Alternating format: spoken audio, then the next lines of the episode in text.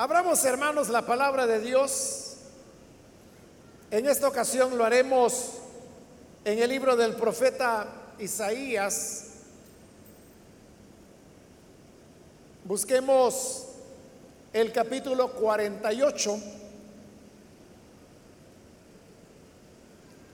Y ahí es donde vamos a leer lo que la palabra de Dios tiene para cada uno de nosotros.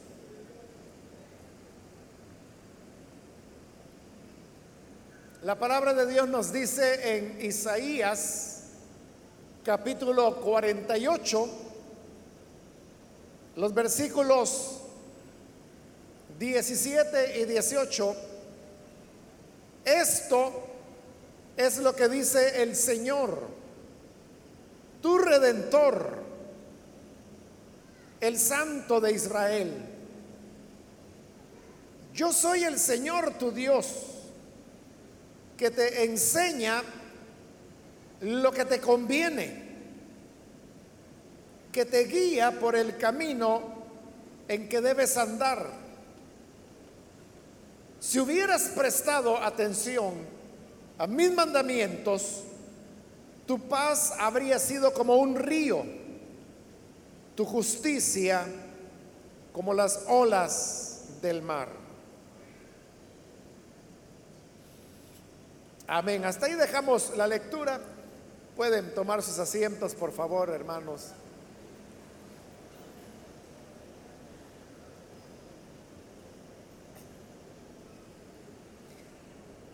Hemos leído unos versículos de este capítulo 48 de Isaías, el cual es un capítulo en el que el profeta presenta, podríamos decir, una panorámica histórica de lo que había ocurrido con Israel. Todo el tiempo de su rebelión, lo cual fueron siglos de desobediencia a Dios. A pesar que el Señor había estado insistentemente a través de profetas, llamándoles a un arrepentimiento y a volverse a la obediencia a Dios. Pero eso es algo que ellos no oyeron y como consecuencia de eso vinieron las consecuencias. Y una de ellas, la principal, es que fueron deportados a Babilonia, donde ahora se encontraban cautivos. Sin embargo, este capítulo también tiene palabras de esperanza porque hay allí profecías que se dan de cómo Dios habría de visitarles en el futuro y ellos habrían de ser liberados de la esclavitud en la cual se encontraban. Es más, hay un llamado de parte de Dios para que ellos no se vayan a mezclar con Babilonia, entendiendo eso como los valores mundanos que había en Babilonia y de donde ellos habrían de salir a futuro de acuerdo a este capítulo y que por lo tanto ellos debían estar preparados en todo momento para poder salir. Y habiendo ya presentado toda esa panorámica que como digo presenta el pasado, el presente y lo que sería el futuro de Israel, los versículos que hoy hemos leído son como una reflexión que Dios hace para su pueblo en base a todo eso que habían vivido. Y la reflexión es que ellos podrían haber tenido una historia diferente. Ellos podrían haber disfrutado de, mejores días, de mejores condiciones, podrían haber evitado las complicaciones, las guerras, las sequías y el cautiverio en el cual ahora se encontraban. Y hubieran podido tener una historia totalmente diferente con un solo elemento. Y es si ellos hubieran sido obedientes al Señor. Entonces, de esto es que nos está hablando los versículos que hoy hemos leído, donde el Señor habla a Israel y le dice, yo soy el Señor tu Dios, que te enseña lo que te conviene. Y luego va a decir que te guía por el camino en que debes andar. Entonces, en primer lugar, Dios está describiéndose a sí mismo y Él está presentando qué era lo que Él hacía por su pueblo. Y ahí menciona dos cosas. La primera de ellas es que Él era el Dios que les enseñaba. Y en segundo lugar era el Dios que los guiaba. Ahora, en cuanto a lo primero que es la enseñanza, dice que te enseña lo que te conviene. Es decir, que las enseñanzas que Dios tiene para su pueblo son las cosas que a nosotros nos conviene conocer y aprender. Una de las discusiones, hermanos, que se dan realmente se da poco, debería darse más. Es acerca de los contenidos educativos que actualmente se tienen en el país. Porque es un cuestionamiento que viene ya desde hace muchos años, en el sentido si los niños, las niñas en las escuelas están aprendiendo elementos que realmente necesitan o que serán necesarios para los desafíos que ya se están viviendo en el mundo y que en la medida que el tiempo pasa se irán volviendo más exigentes y más cambiantes. Entonces debe existir un enfoque en programas que realmente preparen a los estudiantes para lo que les va a servir en la vida, los que les será útil. Y como le digo, es una discusión, pero le decía que también no se discute lo suficiente. Y luego pues sería no solo de quedarse en una discusión, sino que hacer una reforma educativa eh, bastante grande.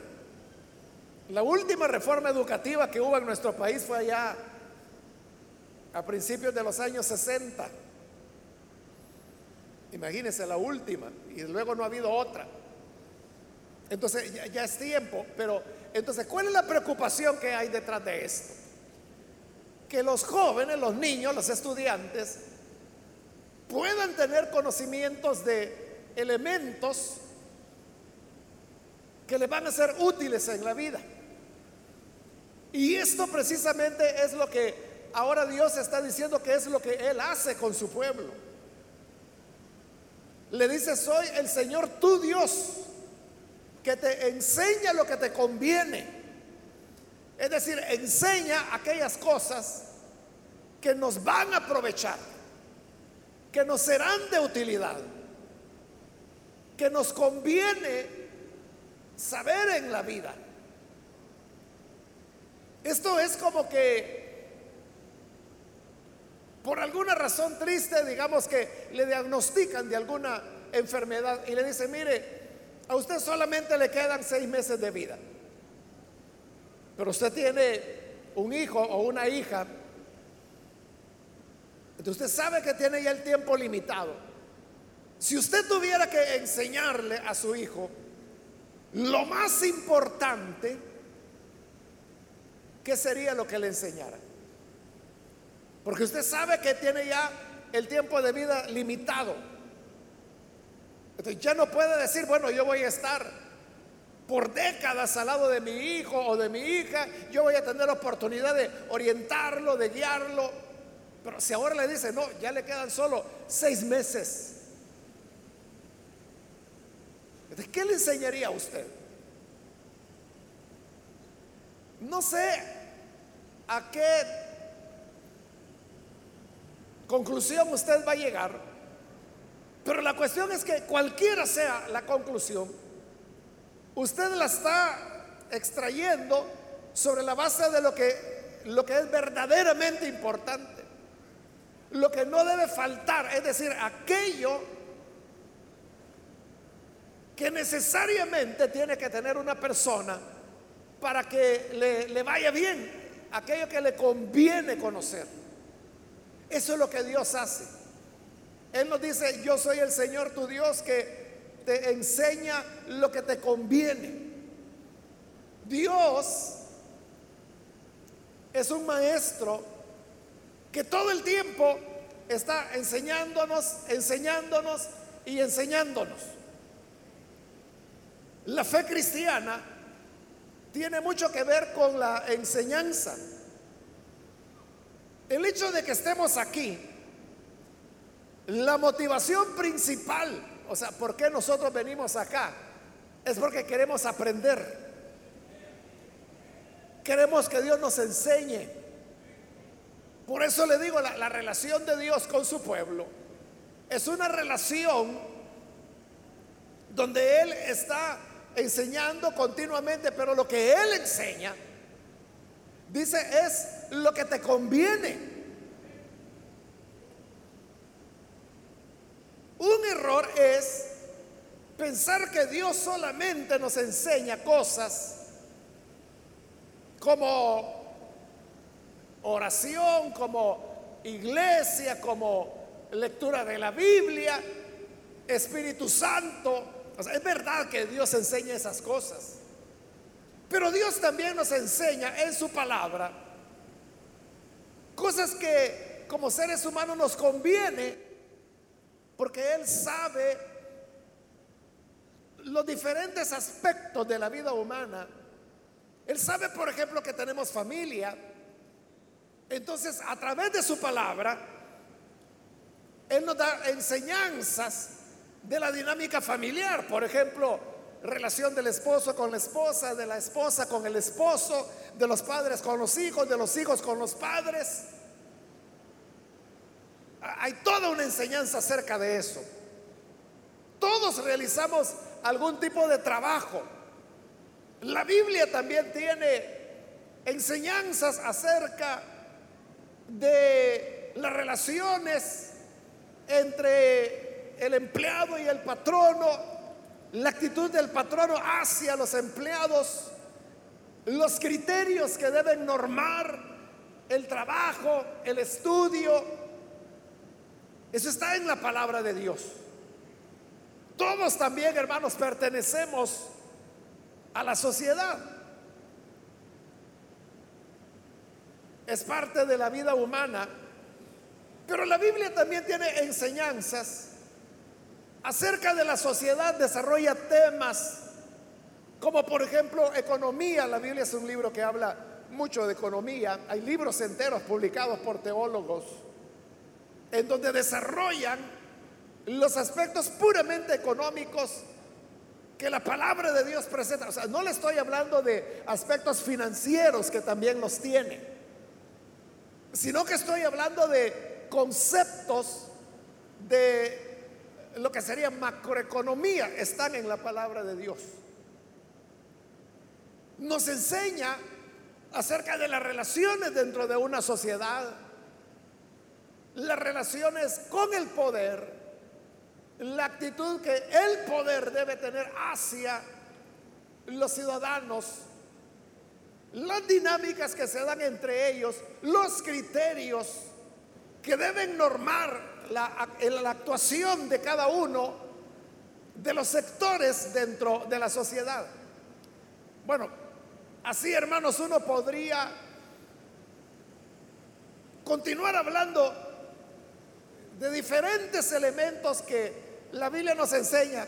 Recuerdo con mucho cariño a un hermano en Cristo, él ya está con el Señor, pero él era un médico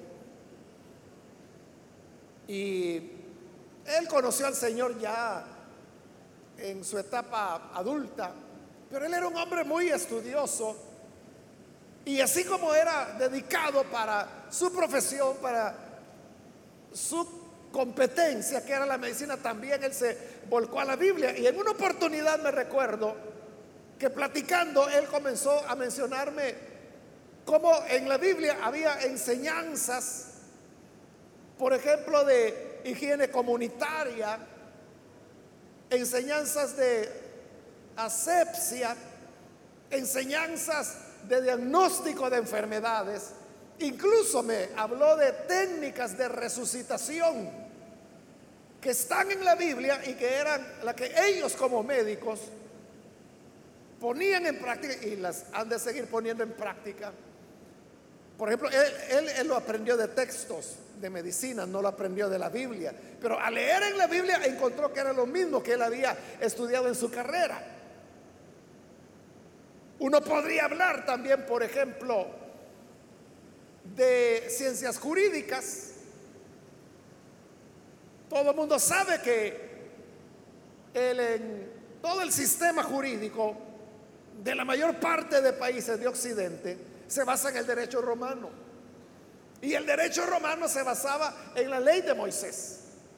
Por eso es que uno encuentra en la Biblia principios de justicia, principios de dilucidar quién es culpable, quién es inocente. En fin, lo que estoy tratando de decir es que la Biblia no solamente nos enseña cómo orar, cómo ir a la iglesia, de tener fe, de perdón de pecados. Claro, la Biblia enseña eso, pero le estoy mostrando que también enseña multiplicidad de contenidos que si el ser humano los escuchara, estaría recibiendo lo que Dios dice allí, lo que le conviene. Soy el Señor tu Dios, que te enseña lo que te conviene. Vale la pena escuchar la palabra de Dios. Es lo que nos conviene. Es lo que nos va a beneficiar. Es lo que nos va a aprovechar. Si uno tuviera que escoger de aprender una sola cosa, o, se lo pongo en otro sentido mejor, si uno tuviera que escoger y le dijera, mire, en la vida usted solamente va a poder leer un libro en toda su vida, ¿qué libro tomaría usted?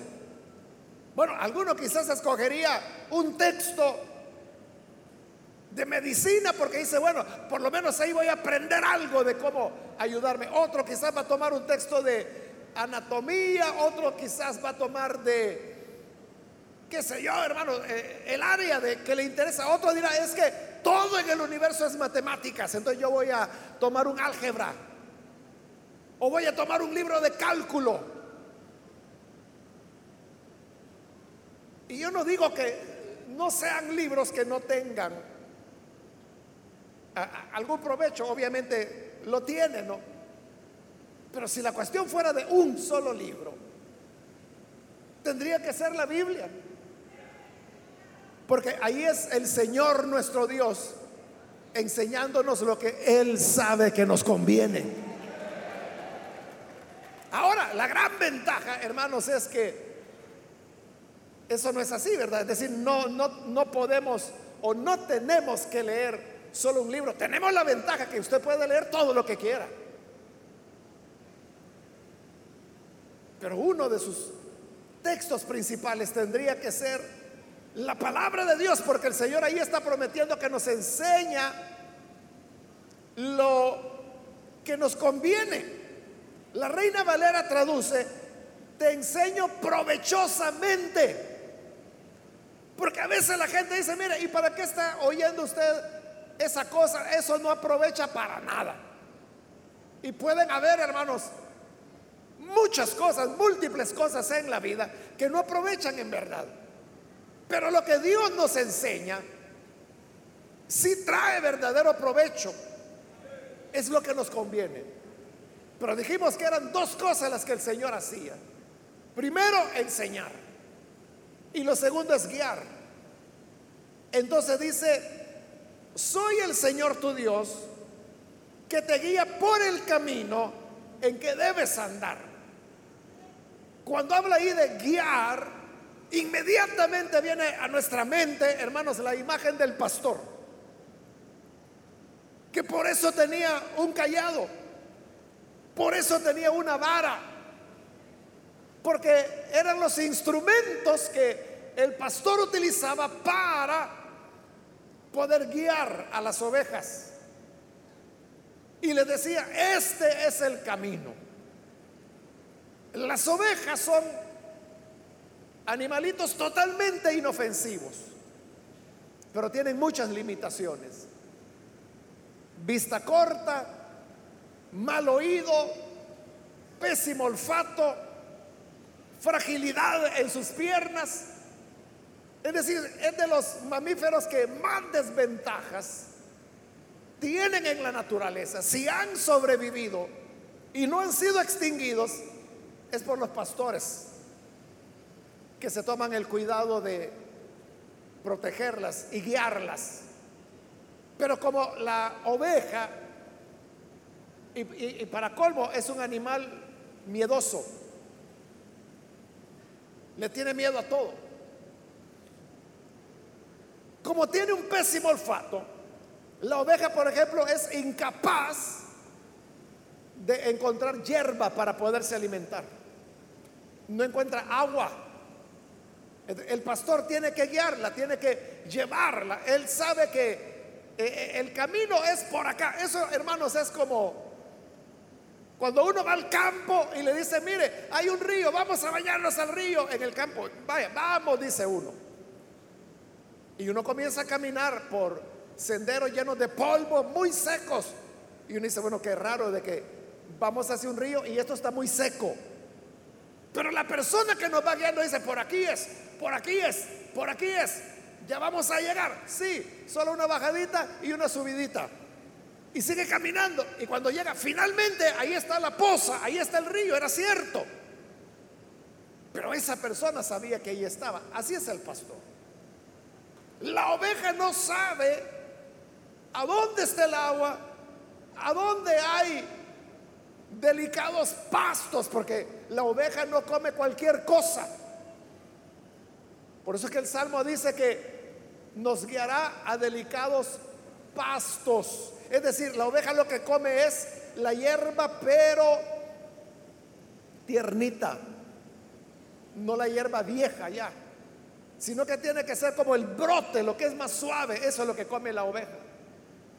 Luego dice a aguas de remanso, porque ahí es donde la oveja puede beber, porque cuando el agua corre, por ejemplo, en un río, el agua va corriendo y choca contra las piedras, eso asusta a la oveja, el ruido del agua, y puede estar muriendo de sed, pero no se va a acercar a beber porque le da temor el choque, el ruido del choque del agua con las, con las rocas.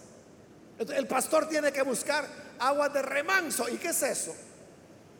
Puede ser una parte de un río donde el agua hace un remanso, es decir, ahí está casi detenida, ahí está suave, ahí no corre el agua, ahí no hay ruido. El pastor tiene que buscar esos lugares y ahí es donde la oveja bebe.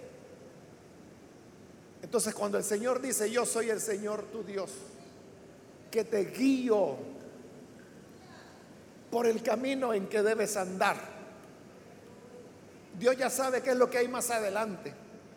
Nosotros somos los que no sabemos.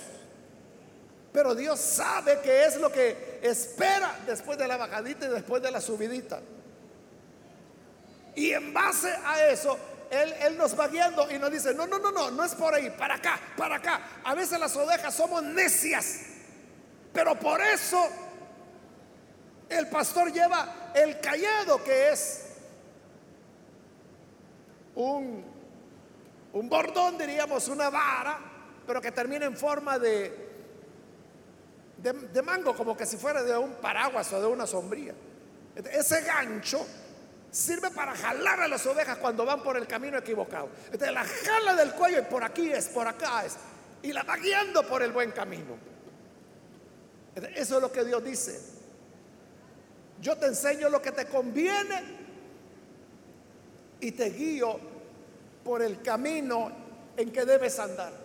Lo que de verdad te va a aprovechar por donde debes andar y no por donde quieres andar. Porque nosotros, hermanos, como seres humanos, en determinado momento podemos decir, bueno, lo que voy a hacer es que me voy a cambiar de casa, voy a vender aquí, me voy a pasar para allá. Pero de repente se presentan obstáculos.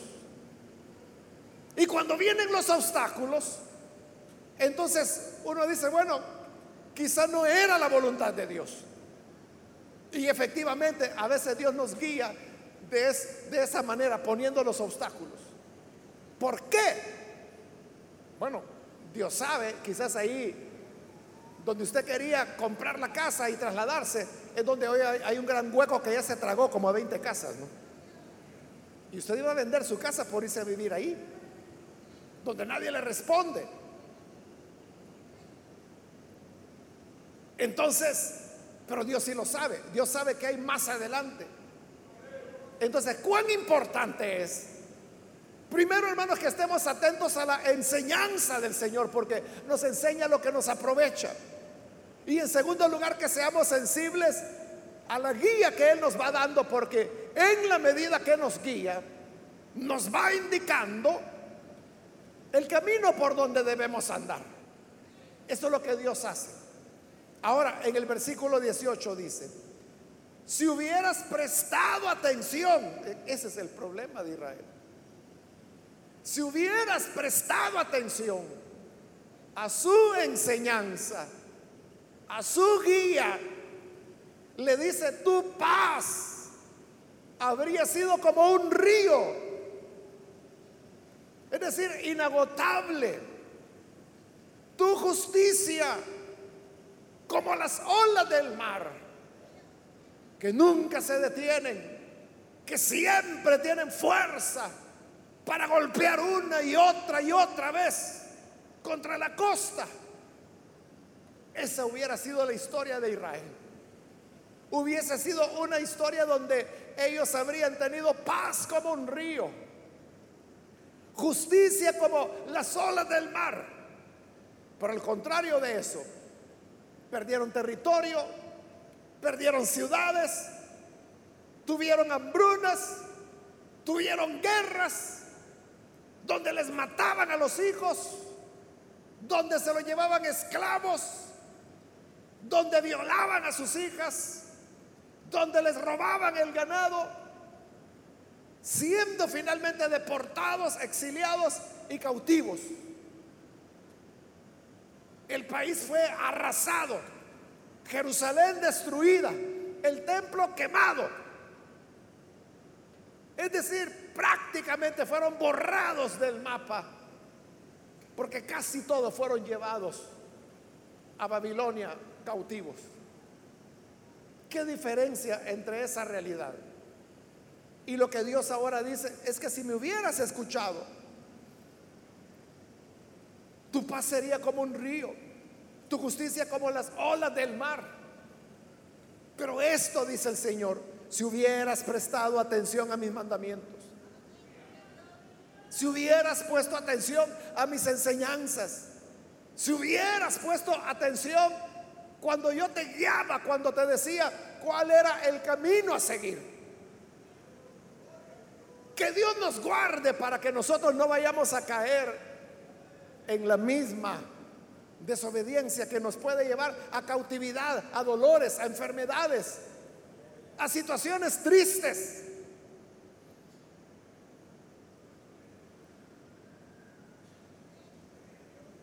El Señor nos dice, si tan solo me hubieras escuchado.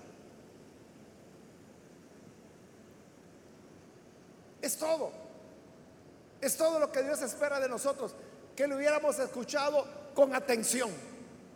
Y yo le digo, una persona que oye con atención al Señor, que oye sus enseñanzas, que está atento a cómo Él nos va guiando, es una persona que tendrá paz como un río. No le digo que no tendrá dificultades, No le digo que nunca se va a enfermar. No le digo que nunca se quedará sin trabajo. Lo que el Señor está diciendo es que tendrá paz. Paz como un río en medio de las situaciones más adversas, más difíciles. Habrá una paz, como lo dice la escritura, que sobrepasa todo entendimiento. Y aunque la persona, desde el punto de vista de la razón humana, no tendría por qué estar tan tranquilo, tan confiada, es esa paz que el Señor da y que viene porque escuchamos con atención lo que Dios nos enseña. Por eso es que la escritura, allá Pedro dice, si alguno quiere ver buenos días, es decir, que le vaya bien en su vida, y vivir una larga vida, dice Pedro, guarde su boca de hablar engaño, no ande mintiendo. Y si usted guarda su boca, entonces tendrá días buenos. Eso es lo que todos deseamos. Que podamos tener días buenos, una vida larga, pero saludable. Y por eso Dios dice, yo te enseño provechosamente. En la palabra de Dios encontramos cómo Dios incluso nos da recomendaciones de salud, como ya le comentaba yo, del hermano médico que un día empezó a sacarme pasajes y pasajes y pasajes de la Biblia donde aparecen todo ese tipo de recomendaciones. El problema es que no lo escuchamos. Y el problema es que vivimos la vida a nuestra manera, a nuestro antojo. Sabemos que Dios nos está diciendo por aquí, sigue por aquí, por aquí, y, no, y nosotros por allá queremos ir. Y dice, no, no, por allá, y nos jala con el callado, por allá es, y nos revelamos y, vamos donde queremos ir. hay un momento en que Dios dice, bueno, está bien, ve por ahí, pero el pastor sabe que ahí está el barranco. Y como la oveja es corta de vista, no se da cuenta y cuando siente ya cayó ahí abajo. Vaya, a ver si ahora obedeces. Por aquí te dije que era. Entonces, hermanos, qué importante es que nosotros podamos escuchar con atención. Si lo hacemos, tendremos paz como un río. La paz es un don preciado, hermanos, que hoy las personas tanto anhelan. Las personas quieren tener paz de corazón, quieren tener paz mental, quieren tener paz de tal manera que cuando llega la noche dice, bueno, ahí pasa buenas noches y esa persona queda privada hasta el día siguiente. Tienen que poner hasta tres alarmas para despertarse al día siguiente. Es porque están tranquilos, tienen paz.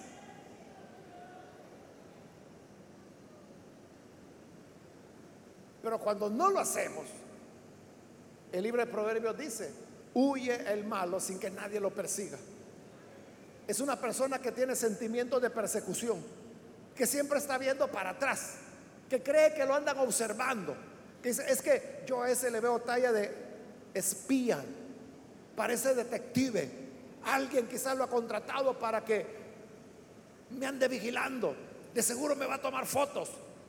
Es como una paranoia que la persona vive, pero es porque no ha escuchado con atención a Dios, no ha seguido la guía para seguir el camino que Dios quiere que sigamos. Cuando la Biblia dice, hijitos, estas cosas les escribo para que no pequen. Deberíamos poner atención a esa palabra. Pero nosotros nos damos el lujo de pecar y de pecar y de pecar. Y cuando nos damos ese lujo, vienen las consecuencias. Santiago dice que el pecado, una vez ha concebido, da a luz la muerte.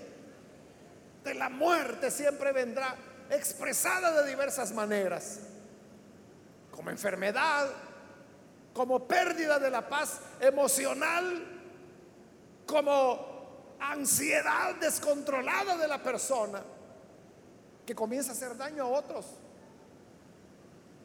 desequilibrios económicos, afectaciones a la salud y puede llegar a ser muerte literal también.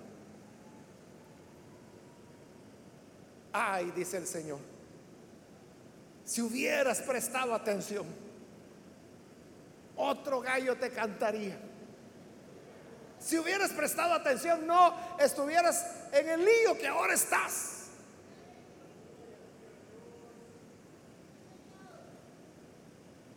Si hubieras prestado atención a mis mandamientos, tu paz sería como un río, tu justicia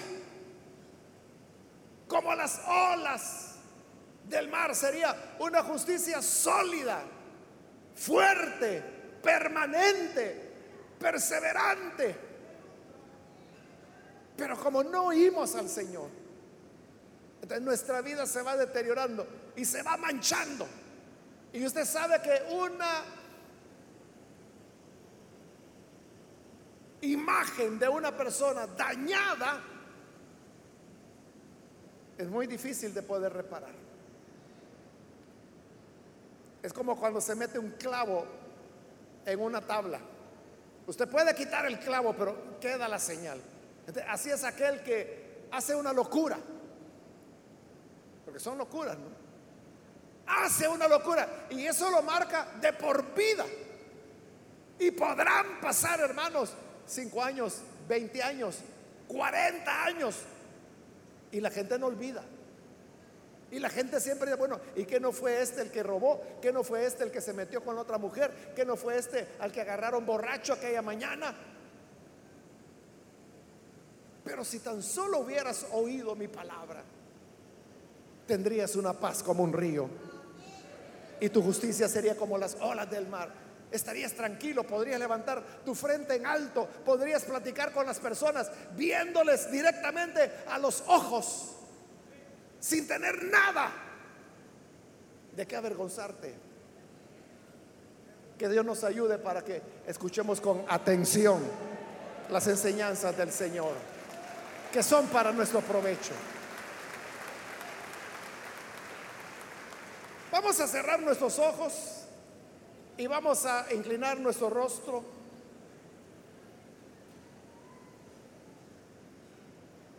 Antes de hacer la oración, yo quiero invitar a las personas que todavía no han recibido al Señor Jesús como su Salvador.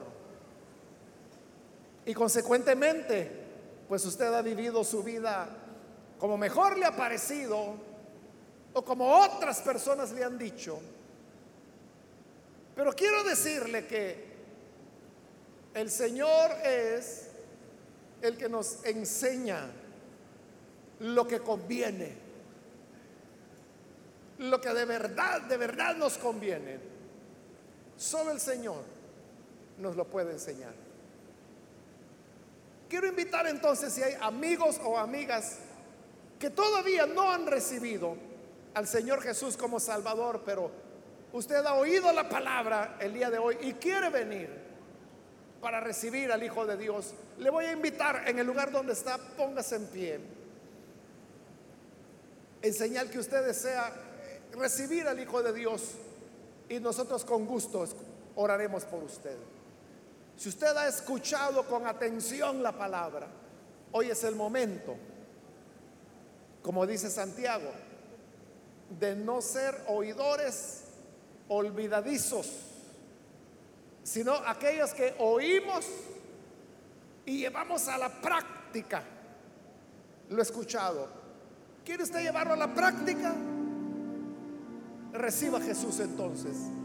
Póngase en pie. Póngase en pie. Y vamos a orar por usted puede recibir al Hijo de Dios en este momento? ¿Hay alguna persona, algún amigo o amiga que necesita venir al Hijo de Dios? Póngase en pie. Él es el que nos enseña provechosamente. Y él dice, si me hubieras escuchado con atención, tu paz sería como un río. Muy bien, aquí hay un hombre que está pasando, Dios le bendiga. Algo otra persona que necesita pasar, póngase en pie y venga, oraremos por usted. Muy bien, aquí hay otra persona, Dios la bendiga, bienvenida. Alguien más que necesita venir al buen Salvador. Puede ponerse en pie y con gusto oraremos por usted. Muy bien, aquí en medio hay otra persona, Dios la bendiga, bienvenida. Alguien más que necesita pasar. Para que así usted pueda tener paz como un río justicia como las olas del mar.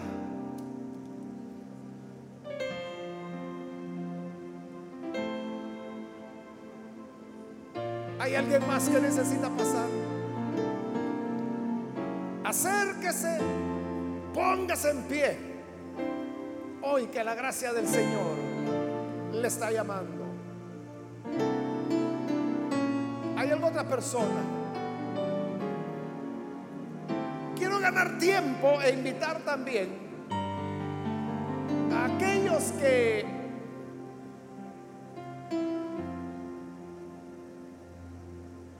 se han alejado del Señor, pero hoy necesita reconciliarse. Si usted necesita volver y reconciliarse, póngase en pie también para que le incluyamos en esta oración. Cualquier hermano o hermana que necesita ponerse a cuentas con el Señor. Muy bien, aquí hay otro hermano, Dios lo bendiga, bienvenido. Acá hay otra persona, Dios lo bendiga, bienvenido también. Ahí atrás hay otra persona más, Dios le bendiga. De este lado hay otra persona, bienvenida, Dios la bendiga. Acá hay un joven también que pasa, Dios lo bendiga, bienvenido otra persona que necesita venir. Póngase en pie y venga, vamos a orar por usted.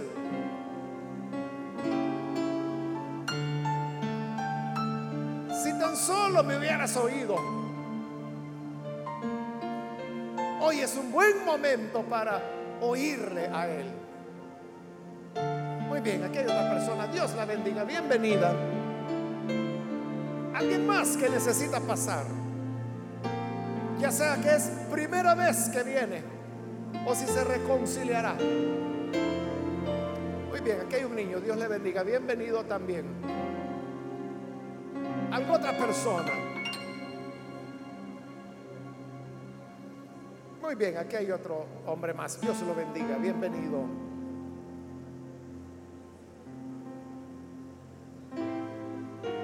Estoy por finalizar la invitación, pero si hubiese alguien más, aproveche ahora que estoy haciendo este último llamado y luego vamos a orar.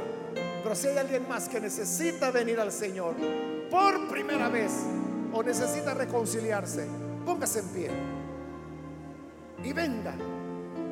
Vamos a orar por usted. Muy bien, aquí hay otro joven. Dios lo bendiga. Bienvenido.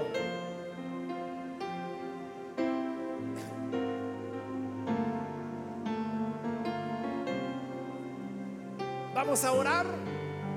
¿Alguien más que necesita pasar? Aprovecha ahora. Porque esta es ya la última invitación que hice.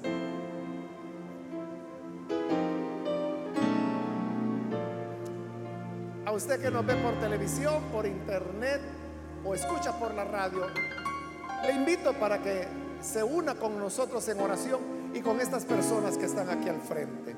Reciba al Señor ahora. Padre, gracias te damos por cada persona que está aquí al frente y que ha venido porque ahora ha entendido la palabra que tú has hablado y que nos enseña que debemos vivir oyendo con atención tu enseñanza, porque es lo que nos conviene, y también siendo sensibles para recibir tu guía y entender el camino y los pasos que hemos de dar a cada momento de nuestra vida. Bendice a cada persona que está aquí al frente. Bendice a los que a través de los medios hoy te están recibiendo como Salvador. Perdónales. Dales vida nueva. Señor, que puedan amarte. Y que nunca se aparten de ti. Pues solo en ti, Señor, tenemos vida y tenemos salvación. Gracias te damos, Señor amado, por Jesús, nuestro Salvador. Amén.